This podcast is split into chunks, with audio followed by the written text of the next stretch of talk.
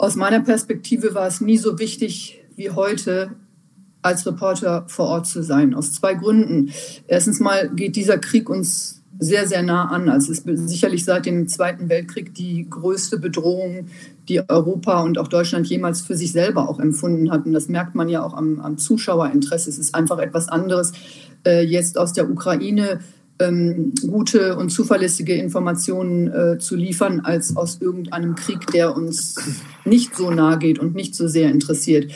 Und die zweite Sache ist, der Ukraine-Krieg ist sicherlich der bestdokumentierteste Krieg in der jüngeren Geschichte. Wir haben es hier mit einer Bevölkerung zu tun in der Ukraine, aber ähm, natürlich auch mit russischer Propaganda, die uns überspülen mit Informationen. Und gerade da ist es ungemein wichtig einzuordnen und als professioneller, unabhängiger Journalist, als Augenzeuge da vor Ort zu sein und für den Zuschauer auch zu sortieren. Ähm, wo bewegt sich die Lage hin, wie muss man bestimmte Dinge einschätzen. Das ist auf der einen Seite Augenzeugenschaft, aber es ist natürlich auch ein gewisses Fundament an, an Kenntnis über beide Länder, die, die da hilfreich ist. Wenn ihr in den vergangenen Wochen die Berichterstattung des ZDF über den Krieg in der Ukraine verfolgt habt, dann dürfte euch diese Stimme bekannt vorgekommen sein. Das war Reporterin Katrin Eigendorf, die für den Sender in der Ukraine war, zuletzt beispielsweise in Odessa. Sie macht deutlich, warum es wichtig ist, dass unabhängige Journalistinnen vor Ort sind. Gesagt hat sie das beim Digitalk der Medientage über die Auswirkungen des Krieges auf die Medienwelt. Da haben wir sie in Deutschland erreicht. Sie macht sich aber jetzt schon wieder auf den Weg nach Kiew, dieses Mal, um der Welt weiterzuzeigen, was der Angriff Russlands dort anrichtet. Wir sprechen in dieser Folge darüber, wie die Arbeit vor Ort aussieht, was der Krieg mit der Pressefreiheit insgesamt macht und welche Mechanismen der Propaganda und Desinformation im Netz gerade wirken. Jetzt geht's los. This is Media Now, der Podcast der Medientage München.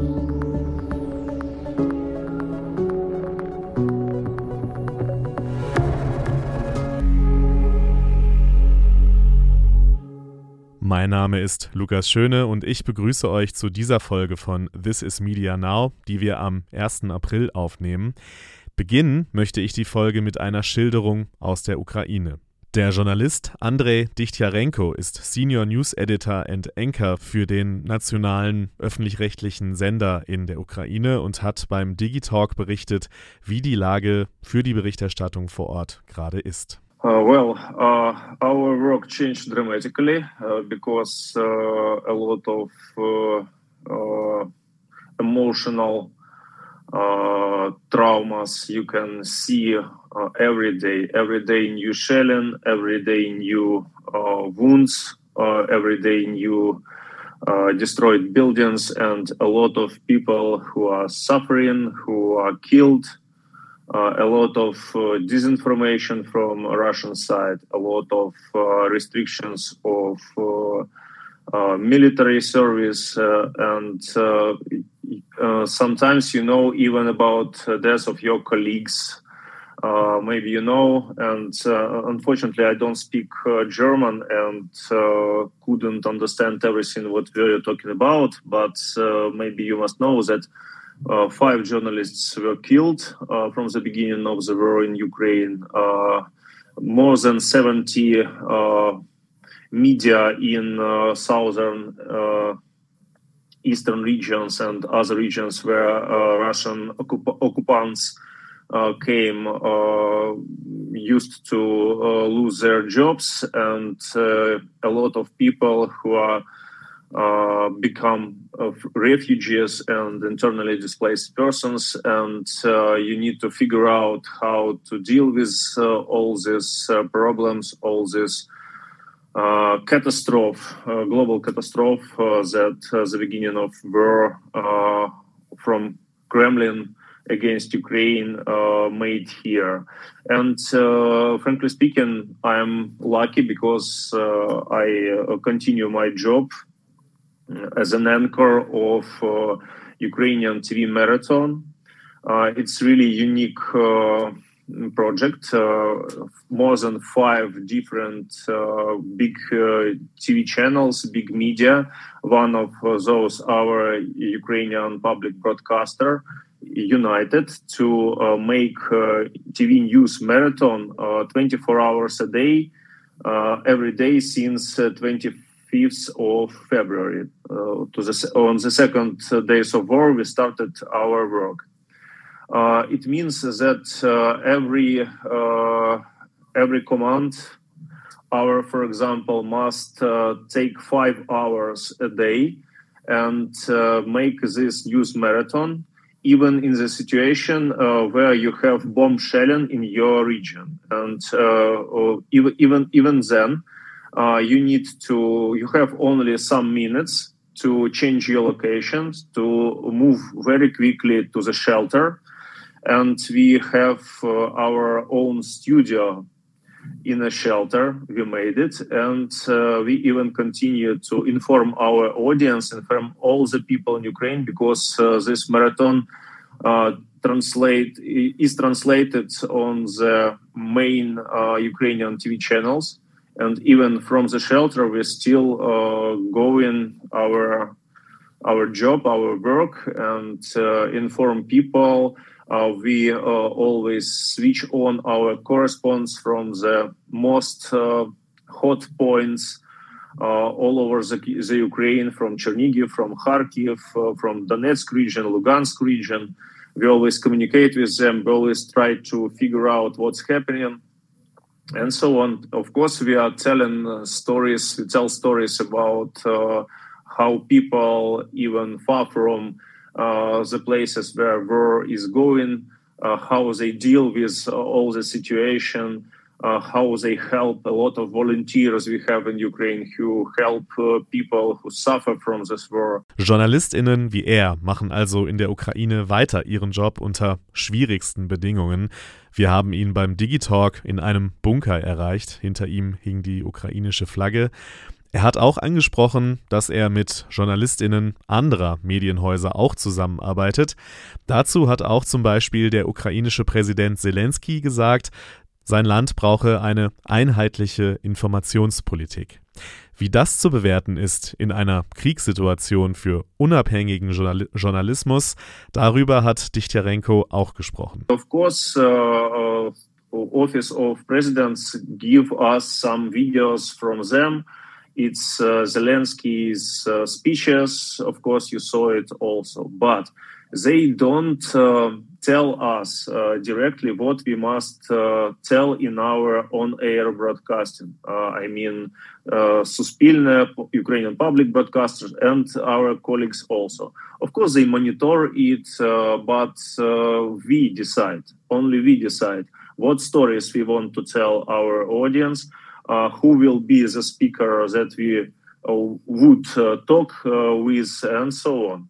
So, uh, but of course, we understand uh, this spe- uh, specific of this moment, and of course, we always talk about the most vulnerable pr- problems of Ukraine that we have, and it's our duty, like journalists, like independent journalists, but also. Uh, we uh, never show uh, uh, military uh, military brigades, for example, because uh, it could be dangerous for them because Russians could see our video and after that correct their fire and so on and so on. So it's uh, we have two different processes. First of all, it's info- informing our audience and we must do it right as uh, independent journalists. And second one is uh, safety of uh, Ukrainian uh, uh, Ukrainian state. First of all, uh, not first of all, but maybe defense of Ukrainian people who could be the target any time of Russian shelling, even after after the video that Russian specialists uh, uh, saw in Ukrainian television. Katrin Eigendorf erklärt, wie sich das aus Sicht einer ausländischen Reporterin vor Ort darstellt. Mein Arbeitsalltag ähm, ist davon geprägt, dass diese Kriegssituation natürlich freie Berichterstattung nicht wirklich erlaubt. Also ich gebe mal ein Beispiel. Ähm, wenn man sich in einer Stadt wie Odessa äh, bewegt, dann darf man keine Checkpoints drehen, man darf keine Soldaten drehen, man darf keine äh, strategisch wichtigen Ziele drehen. Also man muss im Prinzip sehr aufpassen, wie man sich bewegt, wo man sich bewegt. Man braucht für alles eine Genehmigung. Und ich habe in den äh, viereinhalb Wochen, die ich da war, auch ähm, bemerkt, dass sich die Situation immer weiter zugespitzt hat, weil zu Anfang konnte man noch relativ äh, frei sich bewegen, noch relativ offen auch mit Menschen reden. Ähm, mit dem Verlauf des Krieges sind auch die Sicherheitskräfte äh, immer nervöser geworden. Und wir haben Tage gehabt in Odessa, da sind wir mehrfach von der Polizei angehalten worden, ähm, sind befragt worden, mussten unsere Papiere zeigen. Selbst äh, einfache Bürger haben mich auch äh, auf der Straße angesprochen ähm, und gefragt, äh, wo mein Presseausweis ist. Es ist halt eine sehr große Sorge dafür, ähm, dass möglicherweise äh, Journalisten dort als russische dass russische Spione als äh, Journalisten dort getarnt äh, im Land unterwegs sind. Das spürt man immer wieder. Ähm, und es ist natürlich auch eine große Sorge, dass mit unserer Berichterstattung wir möglicherweise äh, Ziele für Russland kenntlich machen könnten, die sie angreifen können. Also das ist das, ähm, was wir immer wieder von den äh, Sicherheitskräften hören. Meistens lassen sich die Situationen ähm, relativ gut und schnell aufklären, aber man kann natürlich nicht sagen, dass man sich in der Ukraine heute frei bewegen kann und frei Bericht erstatten kann. Da ist es auch wichtig, genau das dann für das Publikum transparent zu machen, also offen zu sagen, unter welchen Umständen man berichtet und dass das natürlich den Zwängen unterliegt, die in einem Kriegsgebiet herrschen. Das ist ungemein schwierig, in solchen Kriegen wirklich einen Frontverlauf abzubilden, weil dazu sind wir weder ausgerüstet noch ausgebildet. Und ähm, das macht wenig Sinn, weil das sind im Prinzip dann immer nur vermeintliche Informationen, die man weitergeben kann. Ich halte das äh, für nicht ehrlich und ähm, das Risiko ähm, ist einfach auch nicht gerechtfertigt für die Teams. Was ich versuche, ist äh, einen Einblick über die Geschehnisse am Boden zu geben, ähm, dem Zuschauer möglichst nah zu vermitteln, ja, was dort wirklich äh, geschieht Propaganda von Realität äh, zu unterscheiden. Also wenn es zum Beispiel um solche Fragen geht, wie werden zivile äh, Ziele angegriffen, zu zeigen, dass das passiert, indem man hingeht und, äh, ähm, und das zeigt, äh, wiederzugeben, wie wirklich die ukrainische Bevölkerung äh, zu diesem Krieg steht. Denn da ist ja auch eine Menge äh, Propaganda sicherlich auch von der ukrainischen Regierung im Spiel die ja großen Druck auch auf äh, den Westen, auch auf Deutschland ausübt, diesen Krieg zu unterstützen, auch mit Erfolg sicherlich. Ähm, das war mir wichtig, ähm, auch selber zu sehen und zu erfahren. Und ich kann das bestätigen, dass die Ukrainer wirklich in, äh, in, in großer Anzahl diesen, äh, diesen Widerstand leisten. Aber man muss natürlich auch sehen, dass die humanitäre Situation sich mittlerweile so katastrophal entwickelt hat, dass vor allem eben Familien mit Kindern in Massen das Land verlassen. Wie gefährlich diese Arbeit sein kann, die Dichtarenko und Eigendorf machen, das berichtete bei den Digitalks Reporter ohne Grenzen Geschäftsführer Christian Mier. Was wir sehen, dass Journalismus auch in diesem Krieg natürlich ja, versucht wird zu vereinnahmen, aber vor allen Dingen, ich glaube, einer der schlimmsten Angriffe auf Pressefreiheit ähm, ist ja natürlich, wenn Journalistinnen und Journalisten ermordet werden. Und da muss man ganz ehrlich sagen, der Krieg unterscheidet sich ähm, nicht eigentlich von anderen Kriegen, wenn man sieht, dass die ersten ähm, getöteten Journalisten und die meisten in diesem Krieg getöteten Journalisten bislang vor allen Dingen einheimische Journalistinnen und Journalisten sind, also Journalisten, die aus der Ukraine kommen. Und das unterscheidet diesen Krieg eigentlich nicht von anderen Kriegen, denn in den allermeisten Kriegen dieser Welt werden vor allen Dingen einheimische Journalisten und nicht ausländische Korrespondenten ermordet. Es gab auch schon ähm, gezielte Tötungen von ausländischen Korrespondenten, aber wir haben jetzt seit dem Ausbruch des Krieges konservativ gerechnet, wo wir ganz klar sagen können, ähm, die sind wirklich im Krieg dort getötet worden. Fünf getätete Journalisten, mindestens elf Verletzte. Ähm, das sind aber konservative Zahlen, wo wir als Reporter ohne Grenzen sagen können, die sind ganz klar dort ähm, Opfer gewesen in, in diesen Handlungen.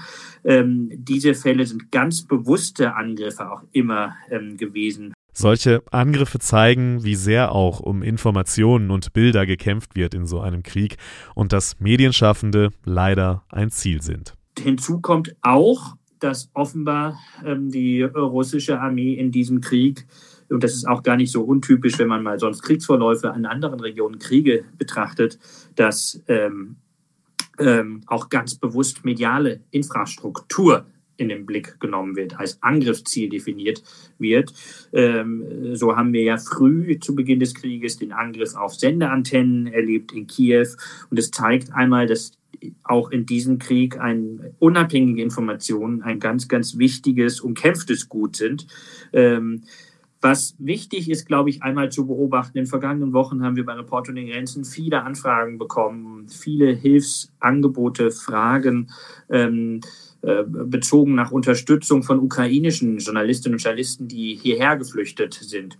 Und da ist, glaube ich, eine interessante Beobachtung, dass die allermeisten ukrainischen Journalistinnen und Journalisten, mit denen wir als Reporter ohne Grenzen, aber auch andere Organisationen, die sich für Journalismus einsetzen, in Kontakt sind, wollen im Moment die Ukraine nicht verlassen, sondern wollen, wollen weiter aus dem Land, aus diesem Land ähm, äh, im Krieg ähm, berichten, weil sie denken, in einem Krieg sind unabhängige Informationen ähm, so wichtig. Aber auch Journalistinnen, die aus der Ukraine fliehen, wollen weiter ihren Job machen und dazu beitragen, über die Situation aufzuklären.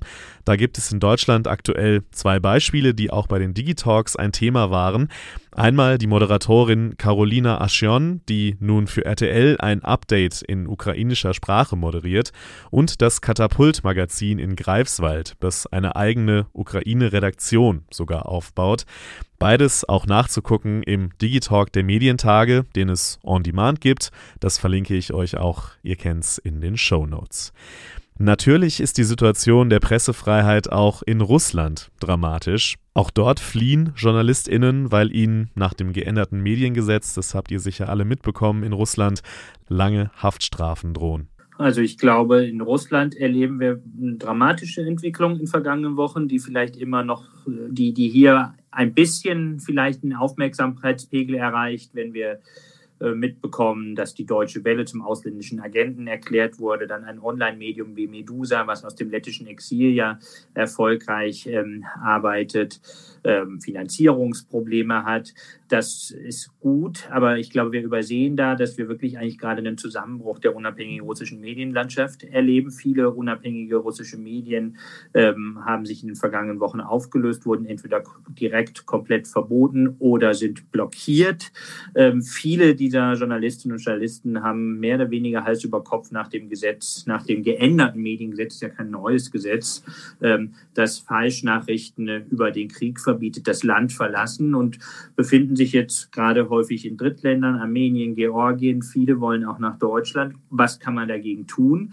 Das war die Frage. Ähm, gegen, gegen Zensur. Einmal natürlich versuchen, praktisch was zu machen, indem man Zensurumgehungen anbietet. Da gibt es technische Möglichkeiten. Das versuchen wir als Reporter und den Grenzen, indem wir gesperrte Webseiten widerspiegeln. Wir versuchen auch stärker bekannt zu machen, Zensurumgehungen wie, wie Tor, ähm, um anonymes Surfen zu ermöglichen, VPNs, das Bewusstsein für VPNs bekannter ähm, zu machen. Aber vor allen Dingen haben wir in den vergangenen Tagen gemeinsam mit der Rudolf Augstein Stiftung und der Schöpflung Stiftung eine Initiative gestartet, den JX Fund, einen europäischen Fonds für Exilmedien, ähm, um schnell, unbürokratisch, schnell diesen Leuten, die geflüchtet sind, das Weiterarbeiten zu ermöglichen und komplette Redaktionen finanzieren zu können.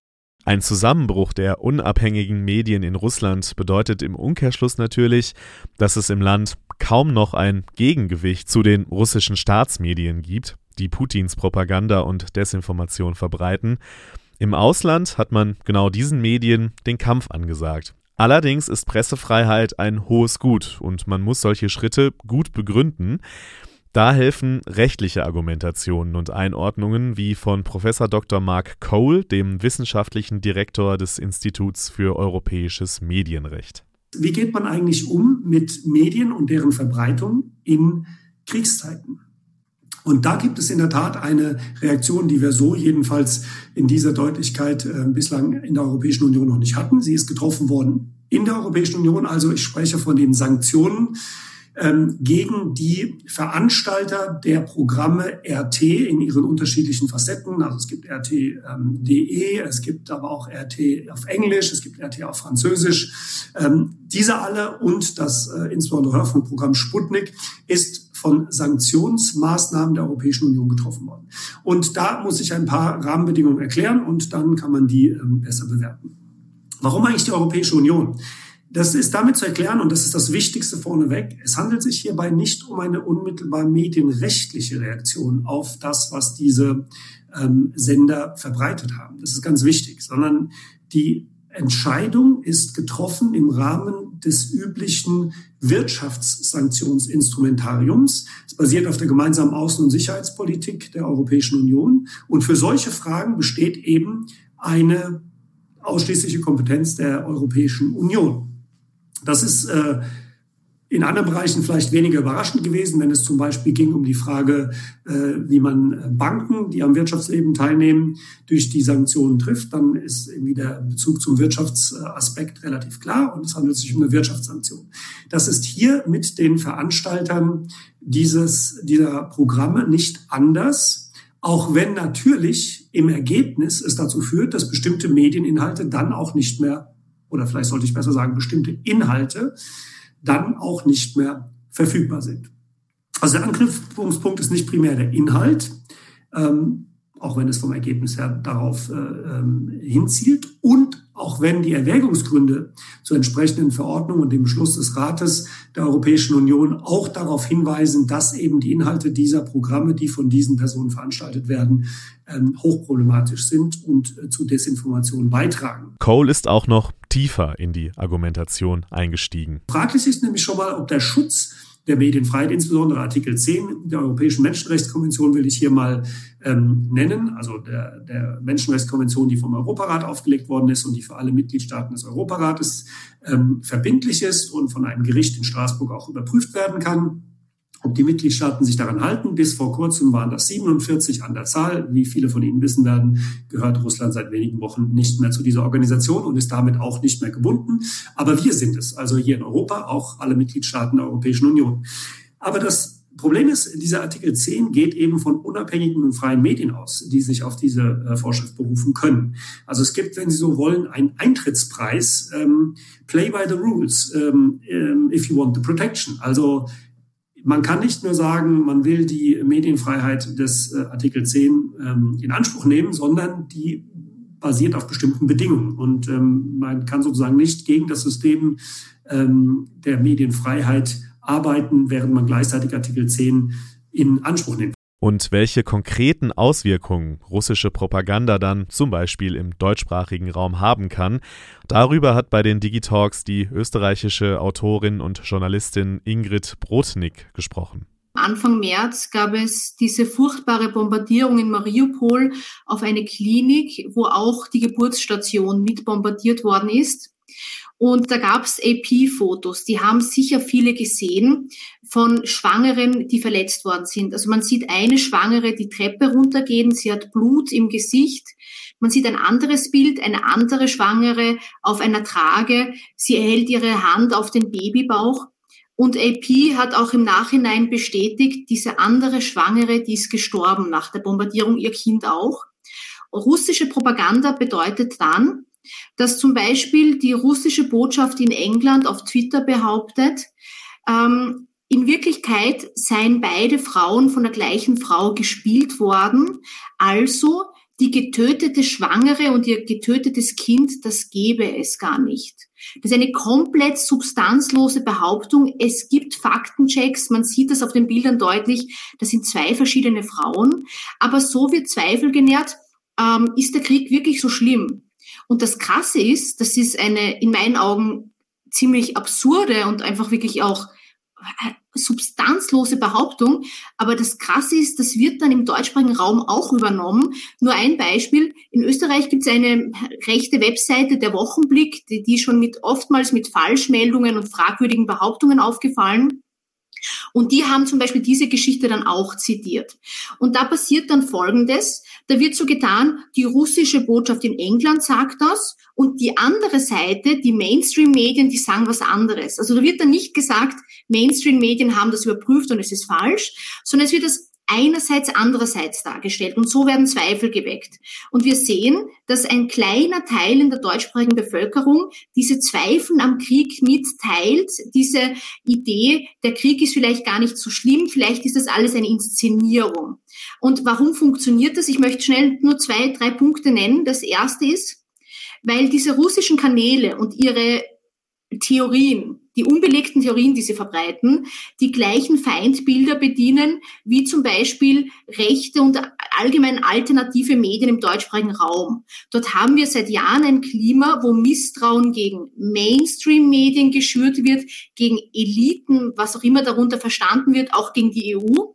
Und diese Feindbilder, die sind schon etabliert und da knüpfe ich jetzt im Ukraine-Krieg sofort an. Da ist das Problem der etablierten Feindbilder, die sich dann auf den Krieg in der Ukraine übertragen. Das andere ist die riesige Flut an Fake News auf den sozialen Medien, die dann auch Userinnen sehen, die da vielleicht noch nicht so tief drinstecken. TikTok ist da vor allem in den Fokus geraten. Es ist vom ersten TikTok-Krieg die Rede. Simon Hurz ist Redakteur im Digitalressort der Süddeutschen Zeitung und Autor beim Social Media Watchblog. Er hat es mal ein bisschen eingeordnet. Ich finde es total schwer, da eine pauschale Antwort drauf zu geben, weil die Erfahrung von TikTok ja hochgradig individuell ist. Also quasi, ich kann mein TikTok aufmachen, aber das sind ja wiederum die Inhalte an mich angepasst und das könnte aber völlig anders aussehen als deine App und ich habe in den vergangenen Wochen sehr sehr viele Texte gelesen, die davon gesprochen haben, so das ist der erste TikTok Krieg und TikTok ist jetzt zur wichtigsten Plattform geworden, um diesen Krieg zu verfolgen.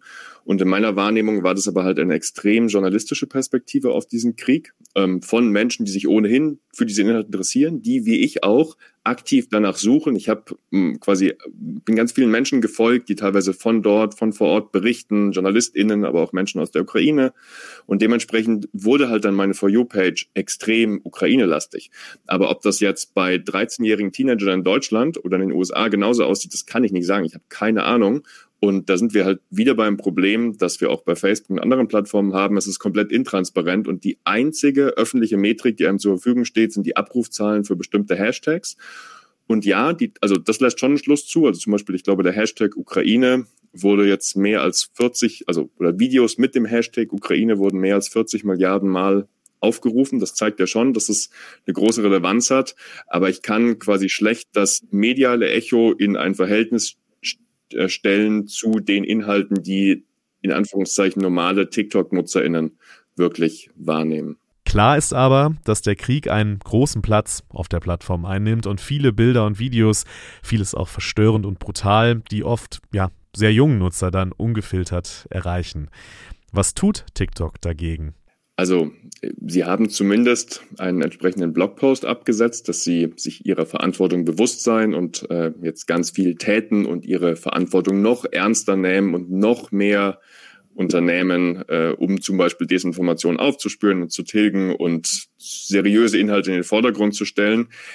Allein so ja, wie zum Beispiel bei Facebook auch, äh, auf der einen Seite sind die Worte, auf der anderen sind die Taten und man muss sie halt an den Taten oder an den Ergebnissen messen und die sind so semi-überzeugend. Also es gibt genügend Beispiele von viraler Desinformation, die erst Stunden oder Tage später gelöscht wird, wenn überhaupt ähm, offensichtlich gefälschte oder aus dem Kontext gerissene Videos erreichen Dutzende Millionen Menschen. Also ich glaube, dass die Plattform mindestens genauso anfällig für ja, Falschbehauptungen und Verschwörungserzählungen ist wie andere auch.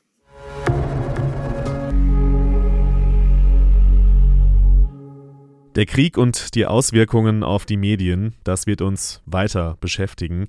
So unglaublich viel gibt es zu beachten, zu verstehen. Die Verantwortung für Journalismus ist riesengroß. Auch beim Innovationstag der Bayerischen Landeszentrale für neue Medien, der am 5. April ansteht nachmittags, wird das Thema auf der Agenda, auf der Agenda stehen und es steht unter anderem die Frage im Raum, was heißt eigentlich Innovation in diesen krisengeschüttelten Zeiten. Also, wenn ihr diesen Podcast noch rechtzeitig vorher hört, meldet euch gerne an. Auch da gibt es den Link in den Show Notes. Es wird einen Stream geben, aber sogar auch noch ein paar Plätze vor Ort in München in der BLM.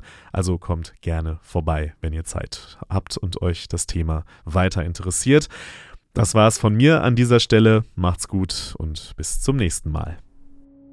This is Media Now, der Podcast der Medientage München.